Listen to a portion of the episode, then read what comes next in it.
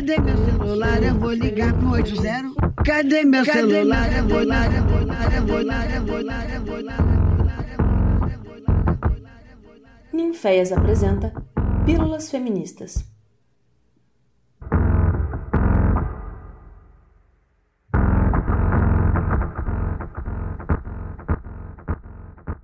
Olá, pessoas lindas. Para quem não me conhece, meu nome é Nina Caetano e esse é o podcast Pílulas Feministas 2021. No episódio de hoje, quero tratar com vocês dos direitos das crianças e adolescentes, que no contexto brasileiro atual é um assunto que dá pano para manga, com muitos entendimentos equivocados sobre esses direitos e visões bastante distintas sobre as crianças, a partir de recortes de raça e classe. Tá é cadê neném?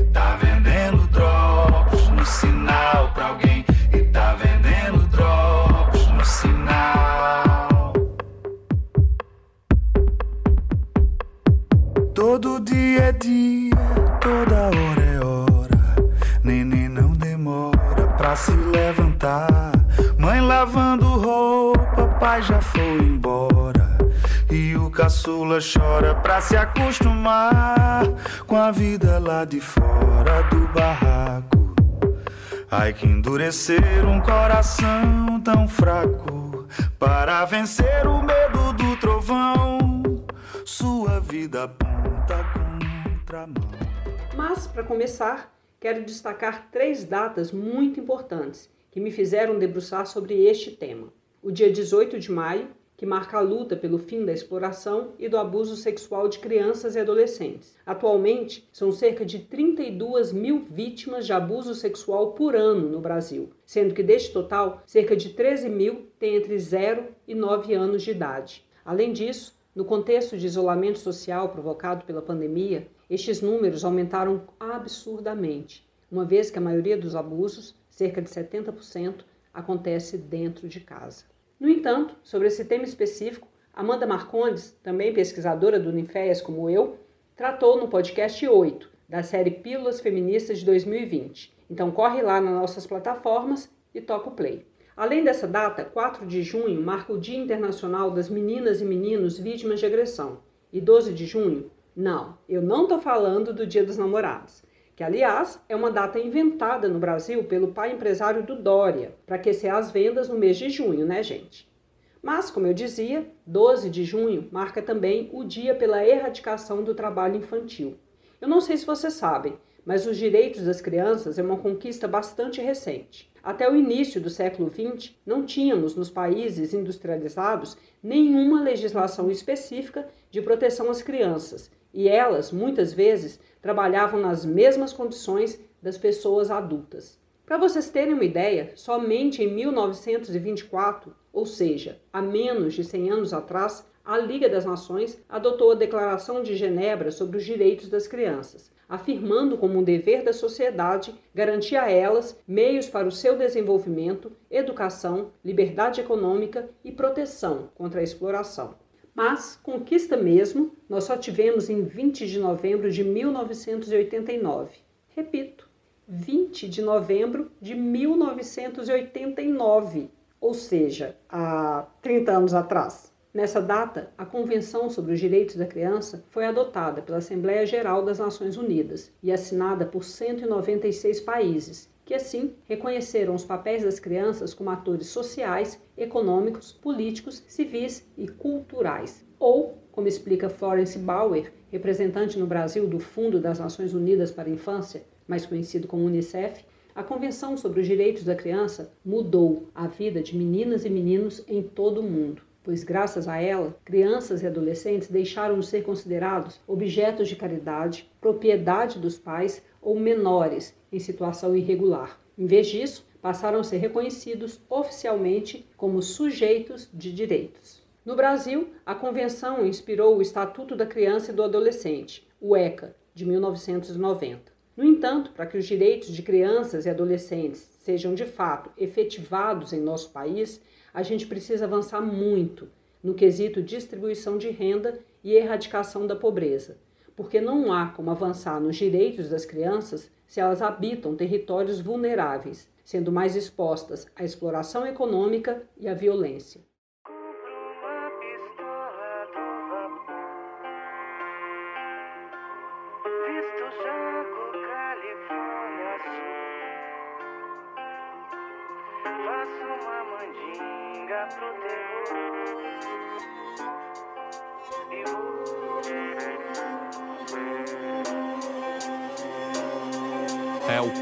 O canhamor, é o desamor, é o canhão na boca de quem tanto se humilhou. Inveja é uma desgraça, lastro de rancor. E cocaína é uma igreja gringa de lecherô. Pra cada rap escrito, uma alma que se salva. O rosto do carvoeiro é o Brasil que mostra a cara. É a língua é uma piranha. Aqui é só trabalho, sorte é pras crianças. Que vê o professor em desespero na miséria. Que no meio do caminho da educação havia uma pedra. E havia uma pedra no meio do caminho. Ele não é preto velho, mas no bolso leva um cachimbel. Segundo dados de 2019, a cada dia, 32 meninas e meninos de 10 a 19 anos são assassinados neste país, sendo que grande parte dessas mortes se concentra em territórios específicos, desprovidos de serviços básicos de saúde, assistência social, educação, cultura e lazer. As vítimas são, na sua maioria, meninos negros, pobres, que vivem nas periferias e áreas metropolitanas das grandes cidades. Segundo a análise de dados feita pelo Unicef em 10 capitais brasileiras, 2,6 milhões de crianças vivem em áreas diretamente afetadas pela violência armada. Nos últimos 10 anos, os homicídios vêm caindo entre adolescentes brancos e crescendo entre não brancos. Esses, em 2019, representavam 82,9% das vítimas de homicídio entre 10 e 19 anos no Brasil. Em capitais como Rio de Janeiro, com a militarização da segurança pública instalação de UPPs nas comunidades periféricas e fortalecimento das milícias armadas, muitas dessas crianças são vítimas de grupos de extermínio ou operações policiais, como foi o caso de Marcos Vinícius, de 14 anos, assassinado por blindados na comunidade da Maré em junho de 2018, ou Agatha Félix, de 8 anos de idade, assassinada em setembro de 2019 com tiros nas costas, enquanto estava dentro de uma Kombi no Complexo do Alemão, conjunto de favelas na zona norte do Rio. Sobre o genocídio da juventude negra, a pesquisadora Marcinha Balbá trata no podcast 25 da série Pílulas Feministas 2020, também disponível em nossas plataformas. Em relação ao trabalho infantil, em função da data de 12 de junho, a Organização Internacional do Trabalho e o Unicef divulgaram o relatório Trabalho Infantil, Estimativas Globais de 2020, Tendências e o Caminho a Seguir. O relatório afirma que o número de crianças vítimas de trabalho infantil aumentou pela primeira vez em 20 anos, atingindo 160 milhões no mundo. Isso significa que, pela primeira vez em 20 anos, a evolução da erradicação do trabalho infantil inverteu o sentido, contrariando a tendência de queda registrada entre 2000 e 2016.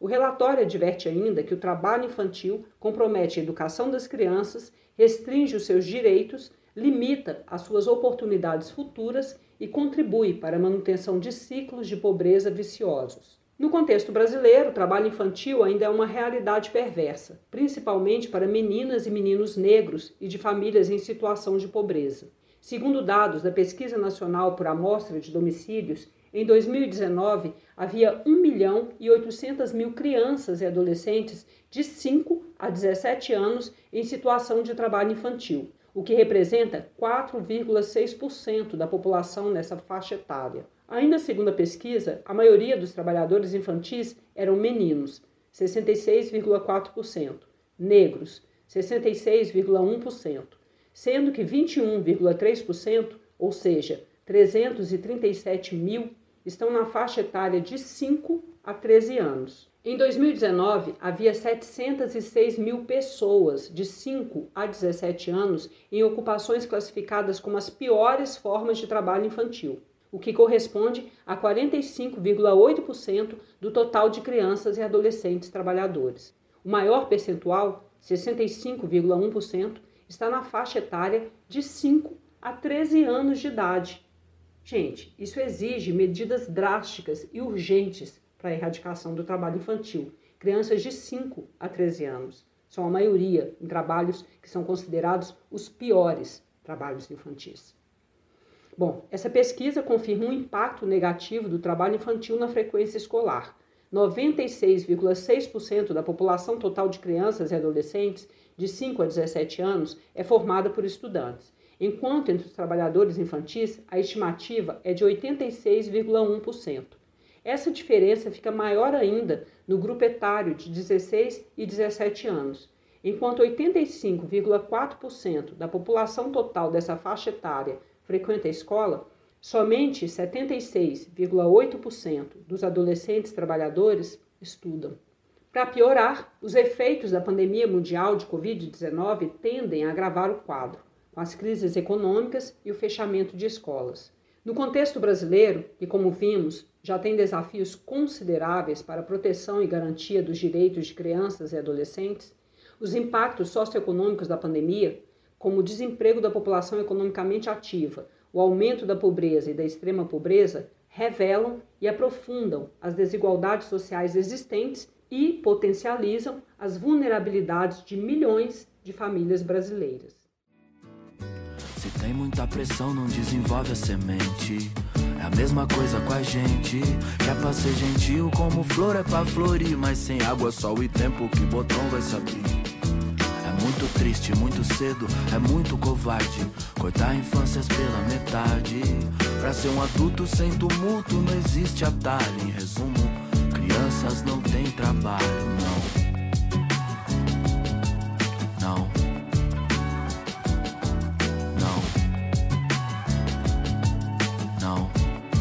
Trabalho infantil. Desde cedo, nove anos, era um pingo de gente. Empurrado a fórceps pro batente, o bíceps dormente, a mão cheia de calo. Treme, não aguento um lápis no fundão de São Paulo.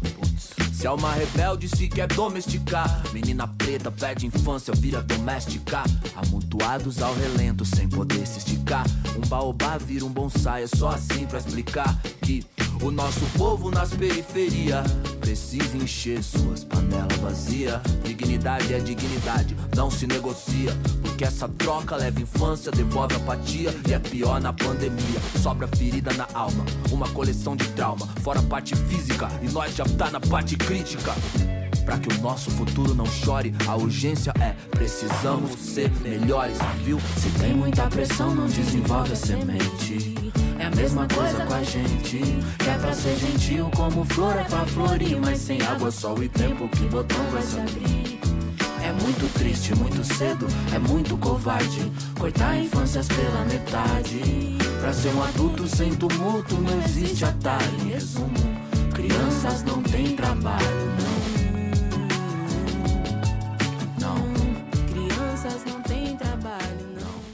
Neste sentido, a diretora executiva do Unicef, Henrietta Ford, defende a importância de se investir em programas que desestimulem o trabalho infantil. No momento em que o fechamento de escolas, as crises econômicas e os ajustes nos orçamentos nacionais podem forçar as famílias a tomar decisões muito drásticas. Mas, para além do aumento dos gastos com educação, o Unicef defende também a promoção do trabalho digno para adultos de modo que as famílias não tenham que recorrer à ajuda dos filhos para gerar rendimento em casa. Como é possível perceber, a vulnerabilidade das crianças está diretamente associada às condições de desigualdade social que se perpetuam em nosso contexto. Nesse sentido, é importante, inclusive, perceber os diferentes impactos que causam sobre a sociedade brasileira a morte de meninas e meninos negros ou periféricos em relação, por exemplo, a violência sofrida por crianças de outras condições sociais, como foi o caso da menina Isabela Nardoni ou o recente caso do menino Henri. Evidentemente, repudiamos qualquer forma de agressão a crianças e adolescentes, mas causa espécie perceber que enquanto umas são vistas como vítimas inocentes, outras são encaradas como projetos de bandido que merecem morrer. Isso significa para que as políticas de proteção às crianças efetivamente avancem, é necessária uma profunda mudança em nosso pensamento e em nossa cultura racista, burguesa e reacionária. Diga não ao racismo, diga não ao preconceito, diga não ao genocídio do meu povo preto. Diga não à polícia racista, diga não a essa militarização fascista, diga não. Não fique só assistindo. Muita gente chora, irmão, enquanto você está rindo. As referências e as citações que eu utilizei na feitura desse podcast estão na descrição. São várias páginas e sites que vocês podem utilizar para aprofundar seus conhecimentos, principalmente a respeito da questão do trabalho infantil. Bom, por hoje é isso. Uma beija roxa feminista para você e até a próxima.